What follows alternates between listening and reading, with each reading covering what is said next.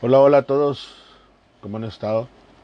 Aquí nuevamente una semana más que ya se va. Estamos a 27 de marzo del 2021. Un gusto y un placer saludarles. Aquí nuevamente Raúl Sánchez, su colega, amigo, su guía espiritual en el control de plagas, se puede decir, ¿no? Para algunos. Eh, esta vez traemos un tema ahí a lo mejor no lo van a ver, a lo mejor enlazado algo de lo que estamos viviendo, pero puede ser que sí se enlace, por decir, hablando en términos de pandemia. Hay una norma ahí que se llama 032 de la Secretaría de Salud, que se llama para la vigilancia epidemiológica, promoción, prevención y control de las enfermedades transmitidas por vectores, que pues es muy interesante, ¿no? ¿Por qué? Ahorita vamos a ver el por qué este es el tema de hoy y vamos a ver por qué es tan importante que nosotros también la conozcamos. No nos dice a lo mejor mucho, pero para algunos puede que haga algún clic ahí en la información que ya tienen y esta es una piececita por ahí importante en el rompecabezas. Espero que estén bien, espero que esta semana que pasó les haya ido muy bien, espero que esta semana que viene les vaya mejor eh, poco a poco parece que se está regulando, normalizando el país, ¿no? Ya cada vez van los semáforos, se miran amarillos, verdes, ya hay, ya hay más eh, estados en color verde. Ojalá que pues realmente sea información verídica, ¿no? Que nos estén diciendo la verdad. Eh, ojalá que realmente las vacunas ya estén haciendo efecto en la gente de la tercera edad y que son los que más peligran, ¿no? Entonces, ojalá que esto ya estemos pronto a, que se resuelva, ¿no? Por mientras que Dios nos cuide y que nos ayude a llegar muchos años más adelante y ojalá que no nos vuelva a mandar una prueba tan difícil como esta, porque realmente a mucha gente le ha ido muy mal, otra gente se ha aprovechado de esta situación y otra gente ni le va ni le viene, ¿no? Es como todo en este en este planeta Tierra, en este país también. Entonces, como les venía diciendo, eh, esta norma ¿no? nos ayuda ¿verdad? a conocer un poquito más de lo que viene siendo eh, las enfermedades transmitidas por vectores para el sector salud. O sea, qué tan importante es que se tuvo que generar una norma, ¿verdad? Para tener un conocimiento, un control, tener un objetivo, campo de aplicación, como, como dicen todas las normas, al, al, al tema. ¿no? Entonces aquí vamos a leer poquito. Nos dice, como introducción, dice, las enfermedades transmitidas por vector constituyen uno de los principales problemas de salud pública en territorio nacional para que miren, este es el primer renglón, para que miren la importancia de que son los vectores y la importancia de nuestro trabajo al hacer bien los servicios y nosotros controlar los vectores que realmente debemos controlar al momento de que nos contratan. Por decir, si nosotros sabemos hacer nuestro trabajo y vamos y atendemos un lugar donde a lo mejor es foco de de moscos, de mosquitos, dicen moscos, mosquitos, como gusten, donde se esté presentando dengue y nosotros hacemos un mal control, ¿verdad? Entonces nosotros estamos haciendo a lo mejor un, en vez de ayudar, estamos haciendo un mal, ¿no? ¿Por qué? Porque la gente confía en el trabajo que estamos haciendo nosotros y a la vez pues se quedan conformes o o algunos dirían, se quedan a gusto por mientras, mientras tapamos un hoyito y se va a destapar otro, ¿no? ¿Por qué? Porque pues no, no, hicimos lo que debidamente se debe hacer. Mucha gente piensa que nada más llegas y, fumigas a los mosquitos y se acabó el problema, cuando la realidad es que tienes que atacar el problema de raíz, ¿no? Y eso pues ya lo hemos hablado en otros temas, es importante también la capacitación, recuerden capacitarse en los temas que necesitan, eh, no es necesario que aborden todos los temas de los controles de plagas porque pues a lo mejor no les sirve, pero al menos en lo que es muy muy importante es los vectores y hay que saber cuáles son y hay que saber cómo controlarlos. Entonces, en, ese, en esa parte, en ese aspecto, es importantísimo saber qué es el control de los vectores y qué son los vectores. Bueno, para continuar, dice ya que las características geográficas, climáticas, así como sus condiciones demográficas, socioeconómicas, favorecen el riesgo de transmisión de una o más enfermedades en cada entidad federativa. O sea, desde la punta del país hasta la otra punta del país hay problemas por vectores.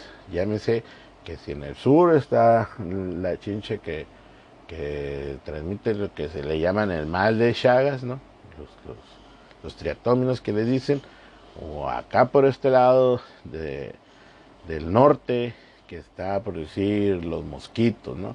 O sea, es de pie a pa, se puede decir, toda la República, desde lo más profundo del sur hasta lo más profundo del norte, hay esos problemas. Entonces, también comenta, la presente norma comprende aspectos generales y específicos sobre la vigilancia, prevención, promoción y control de las enfermedades transmitidas por vectores más importantes en nuestro país.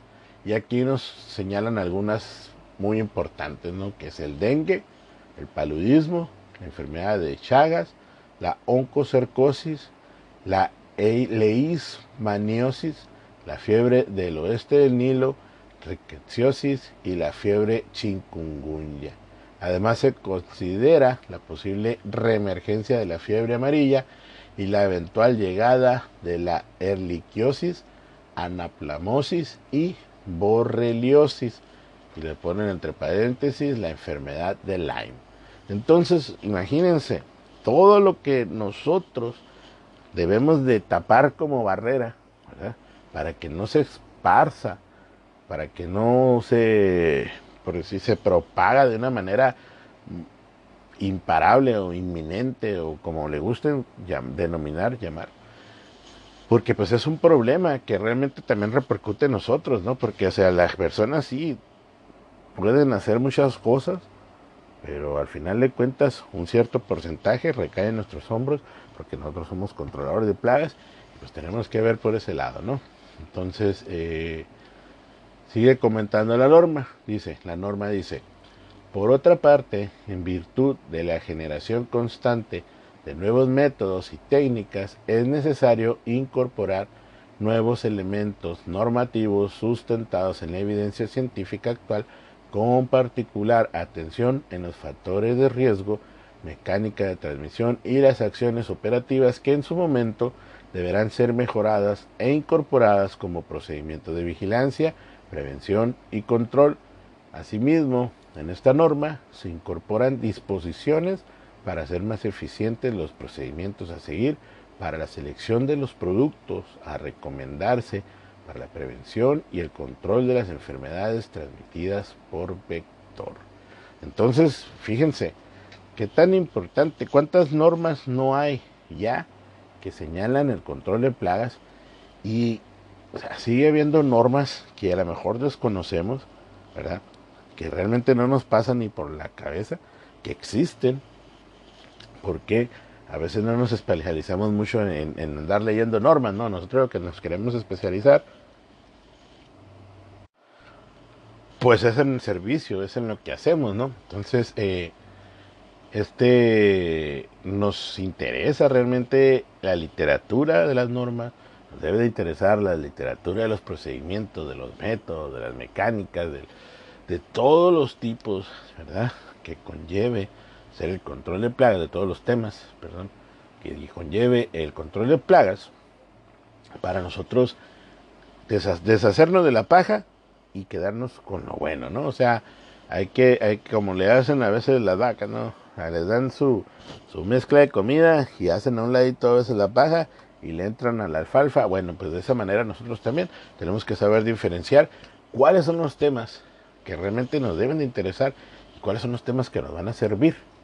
Entonces, en ese aspecto nosotros tenemos que tener un, un ¿cómo se dice? una eficiencia, ¿verdad? Al momento de leer, que nos haga resumir lo mejor y quedarnos con eso.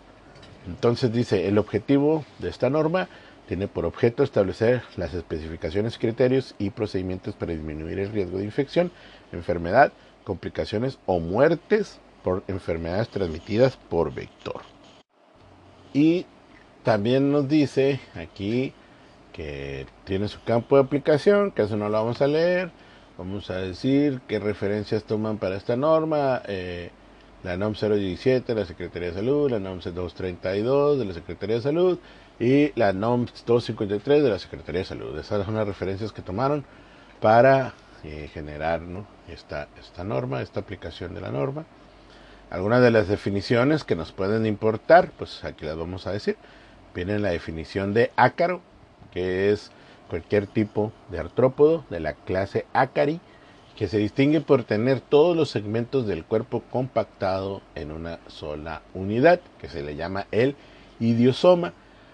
Piezas bucales conformando una unidad que se le llama el natosoma y el desarrollo dividido en etapas de larva con tres pares de patas, entre comillas, digo, entre paréntesis, perdón, varios estadios ninfales y adultos con cuatro pares de patas, se incluyen también a las garrapatas. ¿no? En otra de las definiciones que traen es el Aedes, que todos los que no lo conocemos como el Aedes aegypti, es el género de la clase insecta, de la orden Diptera, de la familia Culicidae, subfamilia Culicinae, tribu Aedeni, 80 géneros y dos grupos inciertos. Actualmente las especies transmisoras del virus del dengue, fiebre chikungunya, fiebre amarilla, otros flavivirus y alfavirus, se clasifican dentro del género Stecomilla, es decir, Stecomilla aegypti y Stecomilla albopictus. No obstante, para evitar confusiones y por costumbre, se seguirá denominando a las especies anteriores como miembros del género Aedes. Entonces, eh, a eso nos referimos, ¿no? Del Aedes, esos son varios, eh, varios denominaciones que tienen, pero está todo generalmente es Aedes, son los que hacen ese tipo de transmisión de vectores. Digo, de perdón, es lo que lo hace ser vectores. Eh, aquí también nos señalan que un agente infeccioso o patógeno es el microorganismo capaz de causar una enfermedad. Si se reúnen las condiciones para ello, lo más importantes para la salud son 1. El virus, 2. Bacterias, 3. Hongos y 4. Los parásitos. ¿no? De ahí nos vamos a pasar a otro que nos vienen aquí señalando, como el anófeles. Este es otro de la clase insecta, orden díptera de la familia Culicidae, su familia Anophelinae. El género tiene un total de 464 especies, normalmente, eh, perdón, formalmente reconocidas y más de 50 miembros de complejo de especies aún sin nombre. Y las especies formalmente reconocidas se dividen en siete subgéneros la Anófeles, la Bayamaya, la Celia, la Quertesia, la Lofopodomia, la Misorichus en estetomia, así, en, así dice, ¿eh? o sea que I en inglés, como que nada más le hicieron copy paste y lo pusieron.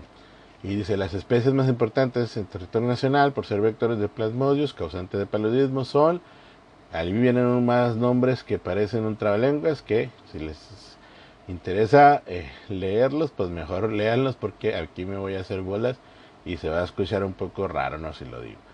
Entonces, eh, aquí dicen que el Anopheles aztecus es el potencial vector de paludismo en el antiplano y el Anopheles cermsi tiene importancia en estados del norte y noroeste del territorio nacional. Esto es muy importante saber porque tenemos que ver dónde estamos parados, ¿no? qué parte del territorio para saber nosotros qué, es lo que nos vamos a enfrentar, ¿no? También eh, otro de los, de los vectores que trae aquí es el, es el que se llama el Culex, que es el género de mosquito de la familia Culicidae, entre los que se encuentran las molestias sanitarias como la Quinquefasciatus y vectores de enfermedades tales como la fiebre del oeste nido, con varias especies vectores como el Culex tarsalis y otras. Y para saber qué es la familia Culicidae, es una, una abundante familia de la clase insecta, orden Diptera, suborden eh, Terigota. Se trata de un extenso grupo que ocurre en todas las latitudes, incluye 3.525 especies divididos en dos subfamilias y 113 géneros. La subfamilia Anophelinae tiene 3 géneros y la Culicinae tiene 110 géneros divididos en 11 tribus en las que se encuentran todos mosquitos vectores de enfermedades. Entonces, aquí podemos ver lo que es por parte de los mosquitos, ¿no? Cuáles son los que andan transmitiendo sus enfermedades, los virus eh, que, le pegan a la, a la gente y a veces no se dan ni cuenta ni por qué hasta que caen al hospital para ir a hacerse la revisión, ¿no? De, qué, está pasando y pues nos encontramos que tenemos eh, algún tipo de enfermedad que el mosquito nos, nos, pegó y hay que tener mucho cuidado con eso, ¿no? Otro de los vectores que señalan por aquí en esta norma, que es la garrapata, que dice que es el nombre común asignado a un ácaro de las familias Ixodidae y Argacidae, ya sabemos que hay garrapatas duras y blandas, Generalmente son ectoparásitos, hematófagos, principalmente de vertebrados terrestres, y pueden ser vectores de riqueciosis, erliquiosis, anaplasmosis y borreliosis. ¿no? Ese es otro de, las, de los insectos que aquí, eh, de los artrópodos más bien, que aquí señalan. Estos eh, pues son interesantes ver cuál es el listado que tiene la Secretaría de Salud considerada como, como un vector porque pues muchas veces eh, no tenemos contemplado que la Secretaría de Salud anda eh, también a todo lo que da haciendo sus investigaciones.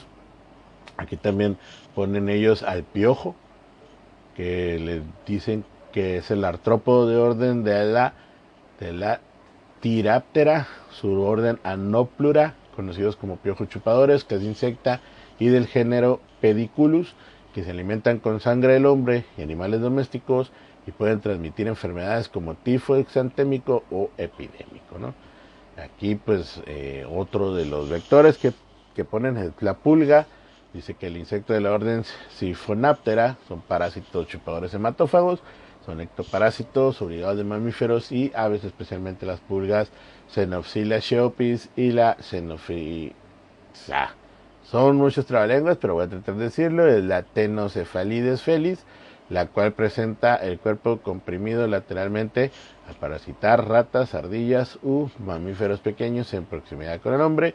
Hospedero accidental puede transmitir enfermedades como la peste y el tifo, el tifo murino. Entonces, estos son los, los insectos que vienen aquí, los artrópodos que vienen aquí como vectores eh, para que tengan de conocimiento qué es lo que anda viendo la Secretaría de Salud. Entre otros de los de los de las definiciones que me llama aquí la atención es el que ponen los controles. Eso es importante. Viene. Vamos a leer primero el control químico.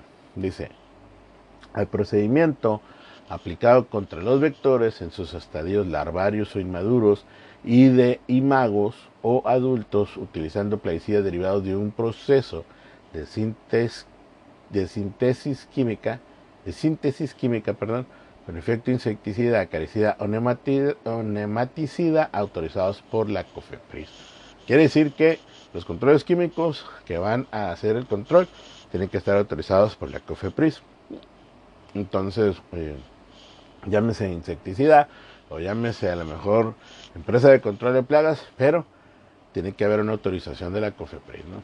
Aquí viene otro, otra, otra, otra definición al control, al control físico, perdón, es el procedimiento aplicado para disminuir o evitar el riesgo de contacto vector humano, efectuando modificaciones en el ambiente para eliminar permanentemente o de forma temporal el hábitat de los transmisores de enfermedades.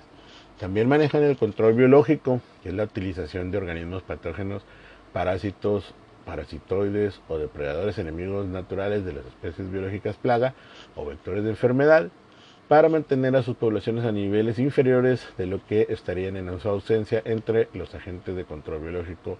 Se encuentran los peces, larvívoros como la gambusia afinis, la poesilia y la tilapia, entre otros. ¿no? Entonces, tal cual, Así es como algunas de las definiciones que, miro aquí, que son interesantes. Eh, hay muchas definiciones, pero la realidad trae muchas definiciones esta norma. Les les recomiendo leerla eh, de, perdida para que se den una idea ¿no? de lo que tenemos en nuestros, decir ahora sí, en, nuestro, en nuestras obligaciones y responsabilidades de hacer bien nuestro trabajo.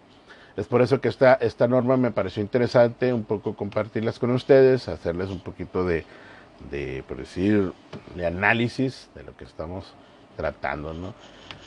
Eh, entonces tenemos que saber esos, esos, esos artrópodos que, que, que, ahorita nombré, pues es muy importante, ¿no?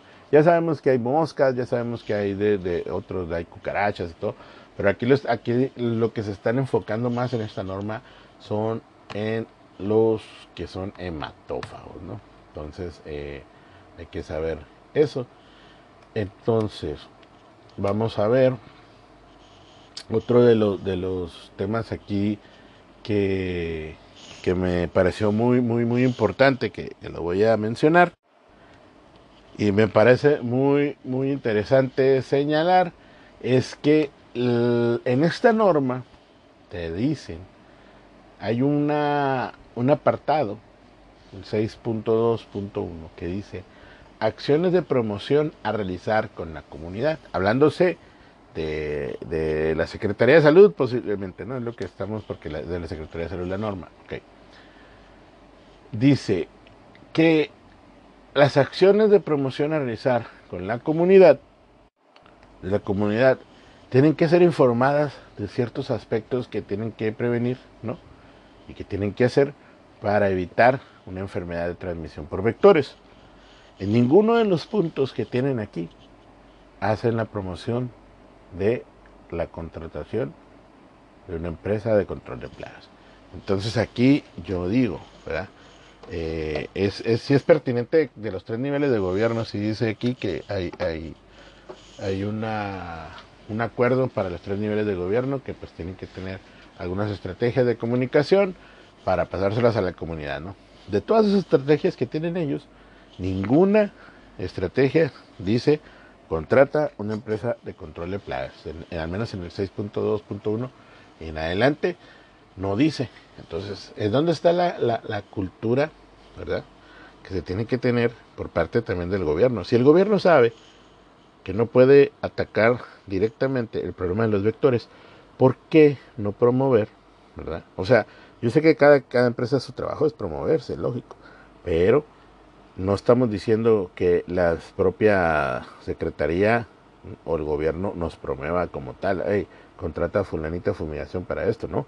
Simplemente dar como una pauta, ¿sabes qué? Si tienen los medios, si, si, si está este problema, eh, acérquense con un controlador de plagas profesional para que les ayude con el tema, ¿no? Entonces ahí es como, como un poquito de desaveniencia, ¿no? De, en el aspecto de que pues debería de promover eso el gobierno para, ah, para mí para mi agrado, no para, para mi gusto, más bien, no para mi agrado, sino para mi gusto, debería el gobierno exhortar a la gente a contratar a empresas de control de plagas que, que te respondan por el servicio y así, pues la verdad, disminuiría mucho esto del control de vectores.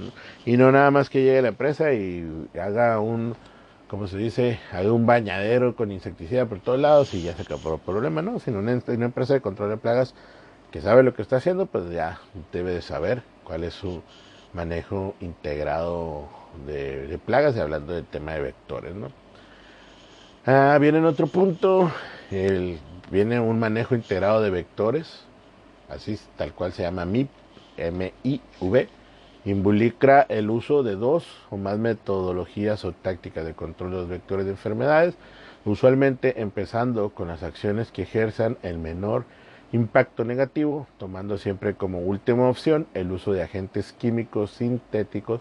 Y las metodologías a usar son el control físico, que es el mejoramiento de la vivienda y el manejo del ambiente para desfavorecer el desarrollo de los vectores de enfermedades, químico, biológico, botánico, misceláneo y regulatorio, está claro que mientras se presenten casos de la enfermedad que se desea controlar o suprimir, se justifica el uso de todas las medidas necesarias. El impacto esperado es reducir o interrumpir el contacto humano-vector, promover y llevar a cabo el manejo integrado de vectores, es responsabilidad del personal adscrito a los programas de vigilancia, prevención y control de las ETVs en el sector salud en particular y de todo el personal de la salud en general. Las especificaciones metodológicas del diagnóstico, tratamiento y control vectorial para las enfermedades objeto de norma pueden ser revisados en los manuales correspondientes disponibles para su consulta en la página electrónica del SENAPRESE. He aquí donde vengo, vengo yo con mi pregunta. ¿Realmente el gobierno hace ese control? ¿Realmente el gobierno hace manejo integrado de vectores en su totalidad donde está el problema? No, para mí no. Nada más alcanza un porcentaje, por decir, de, vamos a hablar estatalmente. A mí se me hace que alcanza un porcentaje muy bajo al ellos implementar el manejo integrado de vectores. Cualquier ayuda es buena, pero la realidad es que también deben de transferir un poco de, de cultura hacia la gente de que tienen que contratar una empresa de control de plagas cuando no va a llegar el gobierno a hacer nada en su colonia. La realidad es que debemos de estar presentes. Pero pues ahí ya es otro tema, ¿no? Eh, es, um, es algo que no me quiero meter mucho, pero la realidad es que sí, debería de haber algún puntito ahí de parte del gobierno que genere un poquito más de confianza al sector de las empresas de control de plaga. Y es aquí donde venimos otra vez, ¿dónde están las regulaciones? ¿Dónde está que aquellos que tienen que tener la responsabilidad? Porque contratan a cualquier persona en la calle, porque contratan a cualquiera que pase y toque y diga que en 100 pesos te fumiga tu casa o te pone en Facebook 100 pesos por casa. Entonces, ¿dónde está la responsabilidad? ¿Verdad? De las secretarías o del gobierno para poner un poquito de alto sobre este tema, ¿no? O sea, ¿sabes qué? No contrates a una persona cualquiera que ande ahí, contrata a una empresa de control de plagas con licencia, que esté autorizada por nosotros, que nosotros no podemos con el trabajo entero, sino que pues apóyense con esta sección y pues así, ¿no? Pero, pero si lo hacen, ¿verdad?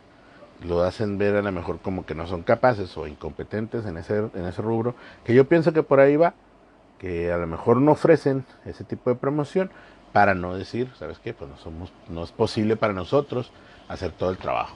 Eso puede ser una definición o puede ser una, una de las razones, ¿no? Eh, de ahí en fuera vienen algunas otros, otras definiciones de plaicidas, repelentes, en el 6.3, 6.4, 6.5 y así nos vamos, ¿no? En, todo, en todos los puntitos referentes al 6. Es, es importante e interesante que lean la, la norma eh, se la recomiendo porque así nos damos un poquito más de perspectiva. Aparte no nos cuesta nada, ¿no? Eh, alimentarnos un poquito más de, de, las teorías, no teorías, perdón, de las informaciones que nos dan los, los gobiernos, ¿no? En el punto número 7 trata de medidas específicas de vigilancia, diagnóstico, tratamiento y prevención y control. Aquí pues aquí nos compete desde, desde las desde el sector salud hasta las empresas de control de plagas. Entonces eh, es importante ver cómo, cómo se desarrolla, ¿no? Se las comento, es muy interesante, léanla, eh, trae otro puntito ahí, el número, el número 8, que ya es referente a la investigación, eh, que se debe promover el, programa, el, el, interés por los programas de vigilancia, prevención y control de la CTV entre las instituciones de investigaciones nacionales, tanto públicas del sector como universidades e instituciones de educación superior que lleven a cabo investigación, investigación básica y aplicada. Entonces aquí pues ya se están metiendo un poquito más para que ayuden ¿no? todos los sectores para investigar qué se puede hacer para este control de, de, de los vectores. El número 9 nada más trae un punto que dice información. Y de ahí en fuera pues la realidad son puras referencias y puras cosas que ya no, tiene tanta importancia, ¿no? De, o si tienen importancia porque pues nos dan las bases de dónde podemos seguir buscando información, pero a la referencia de la norma, la realidad es que no, no trae más, ¿no? Eh, tenemos que saber que la importancia de tener conocimiento de las normas es lo que nos puede ayudar a fortalecernos en el control de plagas, aparte de, de que pues nosotros eh, nos capacitemos, ¿no? Eh, y pues hablando de capacitaciones, sabemos que todos los martes estamos capacitando a las 5 de la tarde, hora de acá de Baja California. Creo que este domingo ya cambia el horario eh, para hacer otra vez dos horas. Duramos como dos semanas con una hora de diferencia del centro nada más, cuando en realidad pues lo normal son dos horas. Entonces los esperamos ahí, a los que gusten eh, estar en en las en las capacitaciones que a modo de plática pues tenemos eh, eh, con ustedes. También pues saben que se hacen la aprobación de las evaluaciones pues se, se, puede eh, obtener el DC3 no demostrando pues la capacidad de lo que de conocimiento que tienen del tema. Y pues sería todo. Ya saben que 30 minutos es lo máximo que hablo. A veces me paso un minuto más y, y ya no me escuchan hasta los 31 entonces pues muchas gracias, seguimos en contacto. Les, recomiendo eso, recuerden la NOM 032 de la Secretaría de Salud, léala, les conviene tener un poquito más de conocimiento. Espero que tengan una excelente semana. Hasta luego.